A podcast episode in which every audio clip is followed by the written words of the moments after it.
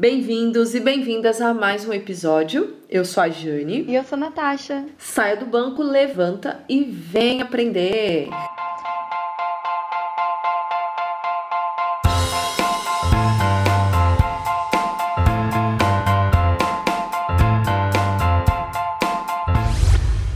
E aí, Natasha? E aí, está aprendendo muito nesse período de pandemia? Olha, vou te falar que eu acho que eu tô. Dentro do possível, né? Eu tô. Mas eu fiquei pensando, essa pergunta tem uma ironia que às vezes é difícil de ser percebida. Por isso a gente começou dando risada, por causa da ironia, tá? A gente não tá rindo do cenário, a gente tá rindo dessa ironia. É, exatamente, né? Por que que acontece? Poder aprender algo durante a quarentena já é um privilégio.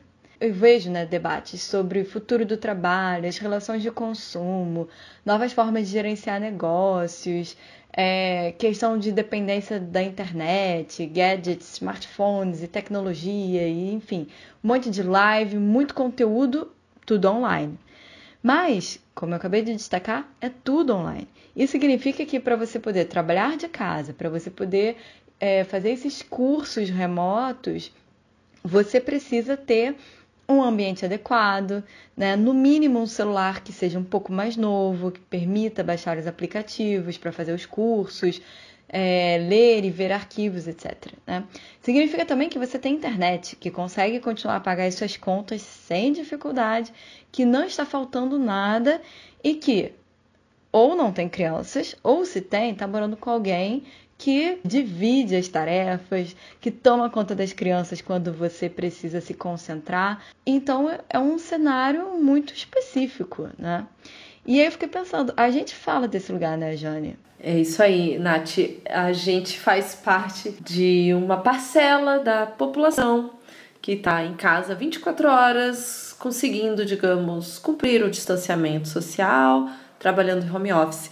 E realmente nesses últimos dias a gente vem conversando porque foi uma pergunta que me incomodou. Tem, tem sido muito discutido o que, que você vai levar de aprendizagem após esse cenário. A sociedade vai ter algum legado que nós iremos trazer para o futuro próximo? Mas assim, por que, que eu devo estar preocupada com o que eu vou aprender? Com o legado que eu vou levar? Se eu faço parte de uma pequena parcela da população, onde eu posso ficar em casa, cumprindo o meu distanciamento social, saio o mínimo possível, não preciso pegar ônibus, não preciso trabalhar na rua. É fácil eu observar determinados aprendizados, começar projetos novos, como por exemplo a gente se aventurando aí no podcast, mas por que, que eu devo estar preocupada com o que eu vou aprender, com o legado que eu vou levar, o que a sociedade vai levar, se a gente ainda está falando de aprendizado sob a ótica de uma estrutura velha, uma estrutura racista, uma, uma estrutura onde a maioria das pessoas não estão dentro desse mesmo cenário que eu e você nos encontramos. Pode ser que não esteja tão claro para quem está nos ouvindo, então vou falar de uma forma bem mais prática, não prática na verdade, de uma forma mais explícita.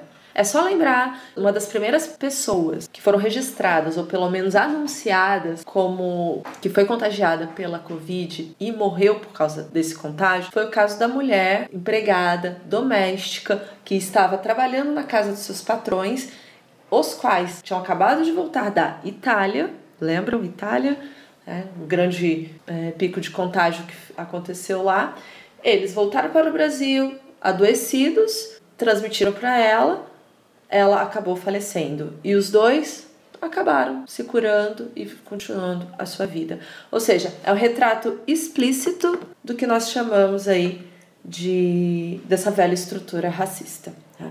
E essa nossa pergunta lá no título da, do nosso episódio é justamente remetendo aos aprendizados. Quais comportamentos vão predominar na sociedade pós-pandemia se o aprendizado ainda está baseado é uma estrutura racista. Pois é, é, às vezes as pessoas têm muita resistência, né, para falar sobre essa questão. Então, eu como professora uso uma estratégia de vamos olhar a história, vamos olhar os dados, né? E aí o que, que eu fiz? Uma coisa muito fácil. Joguei no Google essas palavras-chave. É, eu comecei pelo auxílio emergencial, então joguei no Google auxílio emergencial, beneficiados, Covid-19. E aí a primeira informação que eu tive é que mais ou menos ali no dia 5 de junho a Caixa já tinha beneficiado 58 milhões de brasileiros. Isso quer dizer 25% ou um quarto da população. É muita gente, né?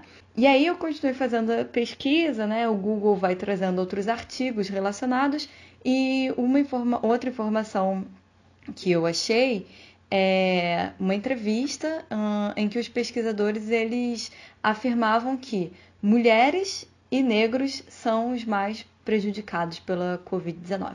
Essa pesquisa foi feita por especialistas da USP e Unicamp, no caso, né? É...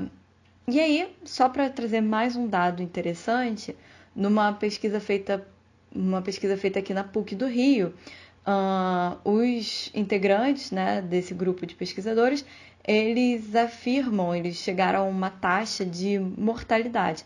Só que essa taxa de mortalidade tem uma disparidade grande. Entre os negros, 54,8% morrem. Entre os brancos, nós temos 37,9%. Ou seja, é, negros morrem mais do que brancos.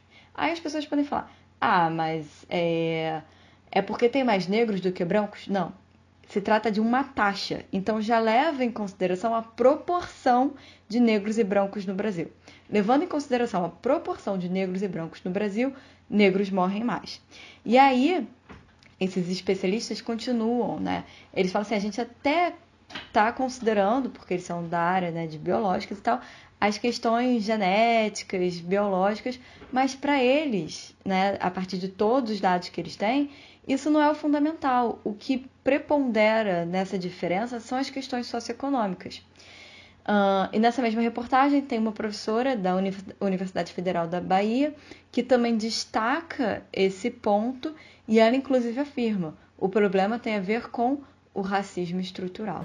Racismo estrutural, Nath, porque é a, é a nossa velha base, como a nossa sociedade foi construída e como ela vem. Toda, todas as decisões, é, todo o legado da nossa sociedade é construído em cima de uma, de uma estrutura racista.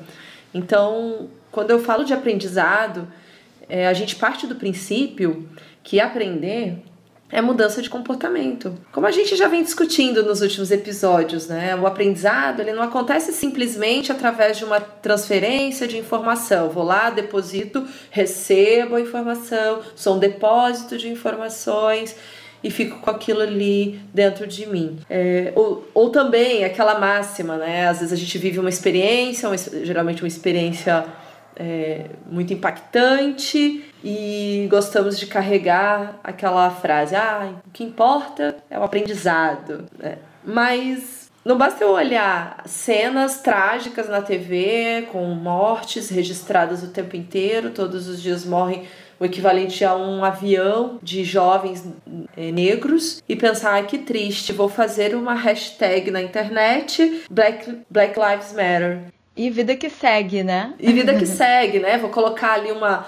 É, acho que teve nesses né, dias, eu saí das redes sociais, estou tentando fazer um detox. É, as pessoas parece que colocaram foto preta, uma imagem, não uma imagem, mas só uma, uma cor preta na sua, no seu perfil, no lugar da foto, e hashtag Black, Black Lives Matter. Ou seja, chega uma hora que não adianta só receber aprendizado e informação.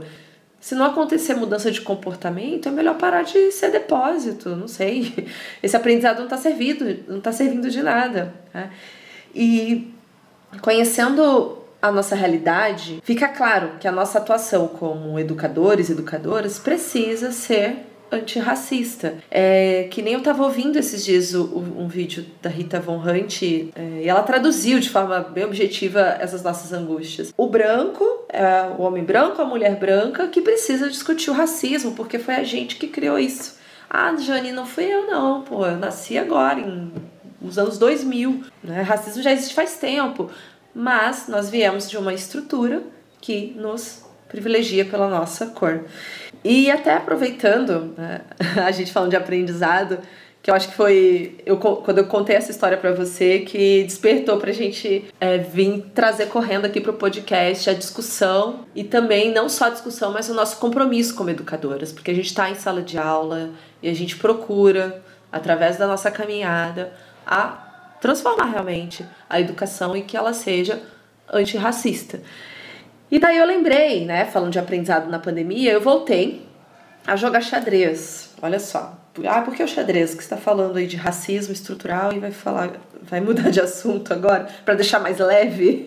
Não, é para incomodar mesmo, porque falar desse assunto tem que incomodar mesmo. Acompanha, gente, acompanha que vai ter conexão aqui a história. É como eu falo para meus alunos, gente, acompanha, que eu, eu, vou, eu vou ligar os pontos. Vamos lá, fiquem aqui comigo. Vou ligar os pontos que é para incomodar mesmo. E realmente é uma história que, que, que incomodou a gente. É, eu voltei a jogar xadrez quando era criança, adolescente, eu costumava participar de eventos. Não significa que eu jogo bem, tá? Na verdade, há muitos anos atrás, é, as pessoas que olham a minha altura acham que eu, que eu joguei basquete, vôlei. Não, não joguei nada disso, porque eu tinha medo das mulheres, das meninas que eram muito mais altas do que eu. eu joguei xadrez e participava de jogos escolares. Era muito divertido aquela época para mim. Eu aproveitava, viajava, ia pro interior do estado, lá do Paraná, e a gente participava desses eventos por uma semana com faltas justificadas. Olha que beleza. E se a gente for pensar no jogo de xadrez, a estrutura dele, a história do jogo, é uma estrutura, primeiro, é uma estrutura que no, na sua origem nem é, nem é nesse formato que a gente conhece hoje. É, vem lá da Índia, da Arábia, foi passando por vários continentes até chegar na Europa e ter este formato conhecido. Então você vê já algumas simbologias da, da, nossa, da história da sociedade. Você vê um, um tabuleiro repleto de peões, ou seja, uma guerra entre dois lados, dois reinos, onde temos a linha de frente com os peões e toda a parte da aristocracia, o rei, a rainha, o bispo representando a igreja, a igreja cristã, católica, é, o cavaleiro, é, as torres e quem começa sempre o jogo? As peças brancas, que são as peças que atacam, e as peças pretas são as que se defendem ou precisam evoluir para o contra-ataque.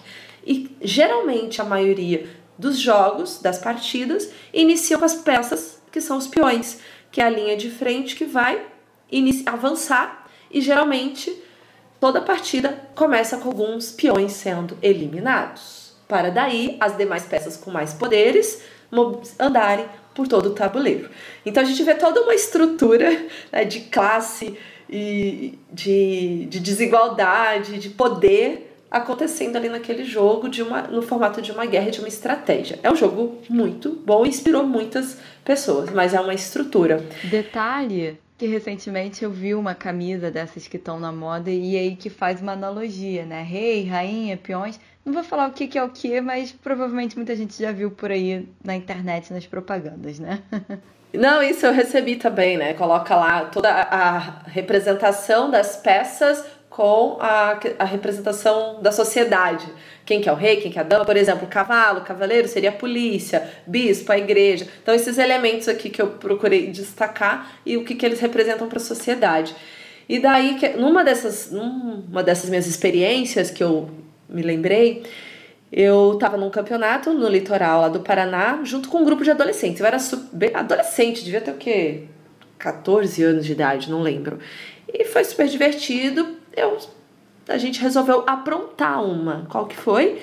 A gente tava num hotel. Coisa de adolescente. Coisa de adolescente. Só que eu era. Mas eu era adolescente boazinha. Mas é, aí surgiu a oportunidade de aprontar. Uau!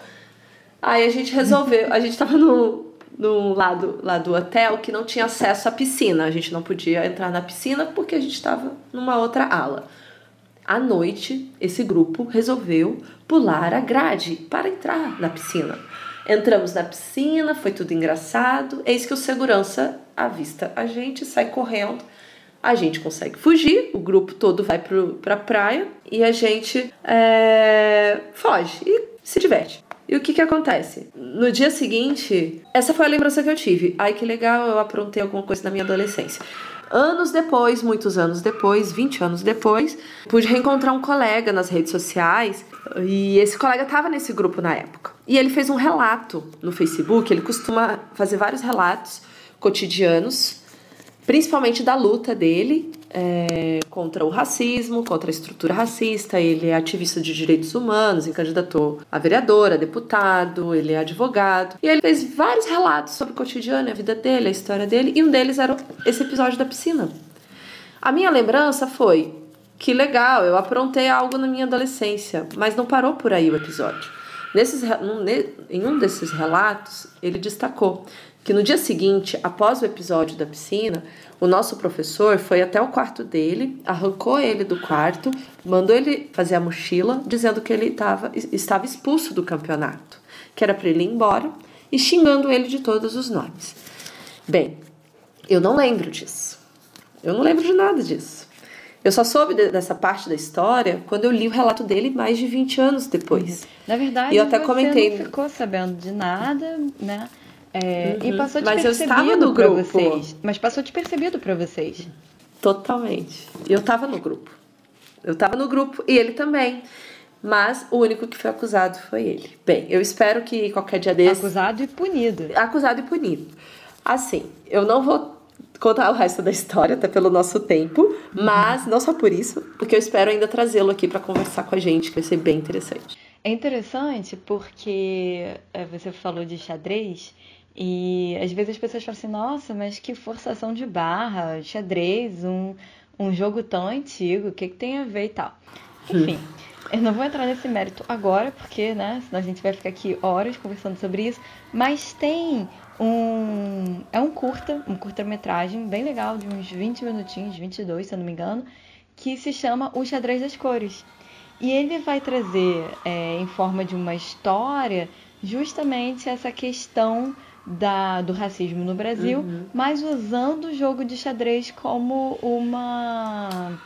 É, como uma comparação, né? Uhum. E aí é muito legal, porque é, ele é de 2014 e eu usei bastante tempo com as minhas turmas do EJA, porque é a história de uma senhora branca que é, o sobrinho dela, ela não tinha filhos, e o sobrinho dela contrata uma empregada que é negra, né?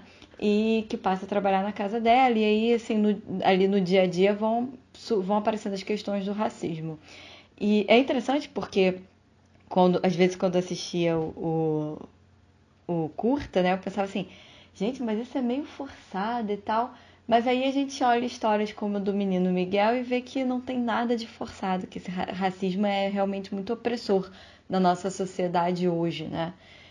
Ou seja, é a ironia. Né? Eu fiquei com uma lembrança, no caso do, da minha história da, do, do episódio da piscina, e ele com outra. É fácil discutir o que eu levarei de aprendizado após a pandemia, porque eu não sou vítima da estrutura racista. Minhas lembranças serão outras. Sim, exatamente. É. E eu assisti o documentário porque você curta, me indicou, né, curta. né, Nath? E daí o documentário não, eu sempre falo documentário, é o curta, mas é porque parece tão realidade, não é verdade? Ele expressa tanto a realidade que parece um documentário. Mas é um curta aí que é super indicado. É... E aí eu lembrei na hora também. Olha eu de novo com o jogo de xadrez. Hum. A minha irmã, também educadora, ela foi professora de educação física por um tempo numa escola particular e ela deu aula de xadrez. E é uma escola bem conceituada. E, é no, e foi bem início de carreira dela, né? recém-promovida, uhum. foi estagiária, tinha se formado e foi contratada. Aí ela observou que algumas crianças reagiam de forma diferente ao jogar com as peças pretas. Como acontece no curta. Spoiler aí, gente. Observe. E então elas tinham maior, uma resistência maior para jogar com aquelas peças. E a minha irmã chegou a ela contando esse episódio que ela chegou a levar para a situação para frente e propôs criar um debate sobre isso, sobre essa simbologia através do jogo e o que, que ela representava para nossa sociedade. Uhum. Mas não foi para frente, né? Porque falaram não, continua dando a sua aula aí, como se a aula fosse só, né? Como a gente diz, depósito de informação e não de novas atitudes e aprendizado com significado. Uhum. Essa situação que aconteceu com a sua irmã me faz pensar justamente sobre o racismo estrutural no Brasil. Me lembra muito o livro da Jamila Ribeiro, Pequeno Manual Antirracista, em que ela começa falando justamente isso. É, o racismo é uma condição que perpassa os indivíduos e que, por isso, né, a gente precisa repensar, rever, é, refazer as nossas práticas. Né? Isso. Ou seja, é necessário ser antirracista, o que a escola da sua irmã definitivamente não foi. E às vezes as pessoas pensam assim: é, ah, mas como é que eu vou discutir isso no colégio? Como é que isso vai ser na prática? Não tem espaço. As oportunidades estão aí sempre. Basta a gente, né, como como um educa uma educadora antirracista, tá atento para essas oportunidades e, e chamar para briga, né? Assim, colocar a questão ali na berlinda mesmo. Só que isso não, isso não é feito em muitos casos. E quando isso não é feito, a gente está é, reforçando essa estrutura racista. Então, assim, aqui tem um elemento muito importante para a gente pensar, porque de uma maneira bem simplificada, é, a gente consegue perceber o racismo no Brasil, né? Assim, não é difícil quando eu sempre quando vou vou introduzir as minhas aulas sobre racismo, todas essas questões eu pergunto: existe racismo no Brasil? E não vou dizer que nunca teve ninguém que falou, ah, não acho que a gente é mais racista, não. Até tem. Mas a maioria fala, não, existe o racismo, existe o racismo, né? E, e aí é interessante porque tem uma pesquisa também muito simples e que eu, de certa forma, reproduzi uma vez com uma turma minha do Ensino Fundamental 2, que é assim: a pesquisa faz duas perguntas. Você acha que existe racismo no Brasil? Maioria responde sim. Você se acha racista? A maioria responde o quê? Não, não, claro que não. E aí a gente tem uma contradição, né? Existe o racismo, mas ninguém é racista, é sempre o outro. Esse é um ponto super importante, né? Porque para gente mudar essa estrutura racista, a gente precisa é, reconhecer esse racismo estrutural, o qual nós também contribuímos para a permanência. Ou podemos agir para a mudança, né? É isso que a Djamila coloca no livro. A gente precisa agir de maneira a diminuir as desigualdades que esse racismo estrutural cria no Brasil. É isso. E assim, tem um ponto muito importante aqui é, que a gente precisa destacar. A questão não é o indivíduo, né? é, é a posição que nós, enquanto atores sociais, estamos ocupando dentro dessa estrutura mais ampla. E é uma posição que a gente não escolhe. A gente não escolhe onde a gente nasce, em qual família, em qual região, qual língua a gente fala. Né? É o, o clássico lá da, das aulas de sociologia, o processo de socialização. Esse processo de socialização nos impõe vários valores, uma série de valores, hábitos, costumes. Né? Então a gente não consegue fugir disso. Mas tem um outro lado dessa história. A gente pode até não escolher o nosso ponto de partida, né? que é esse lugar onde a gente nasce, a língua que a gente fala, etc. E aqui, nesse ponto de partida, as desigualdades já começam a se estabelecer, porque partimos de lugares diferentes. Por outro lado, nós podemos mudar os nossos valores, nossos hábitos, nossos costumes. E é aqui que reconhecer esse racismo estrutural, reconhecer o privilégio de ser branco no Brasil, se torna o primeiro passo na luta antirracista, que logo em seguida nos leva ao quê?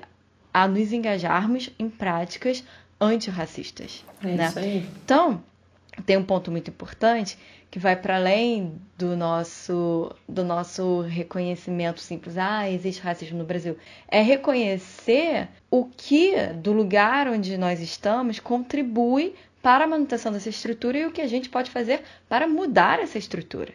Né? Então, a gente termina o nosso podcast, mas não termina esse papo com uma pergunta, que é a pergunta que eu me faço como educadora, é a pergunta que eu acho importante nós, como educadores, de uma maneira geral, nos fazermos.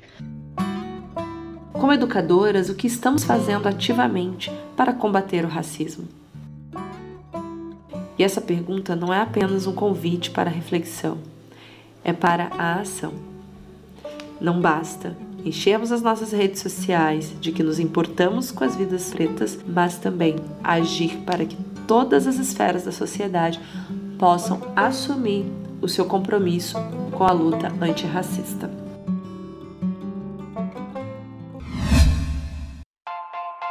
Agradecemos quem nos ouviu. Temos um e-mail de contato, o levanta e vem aprender, gmail.com.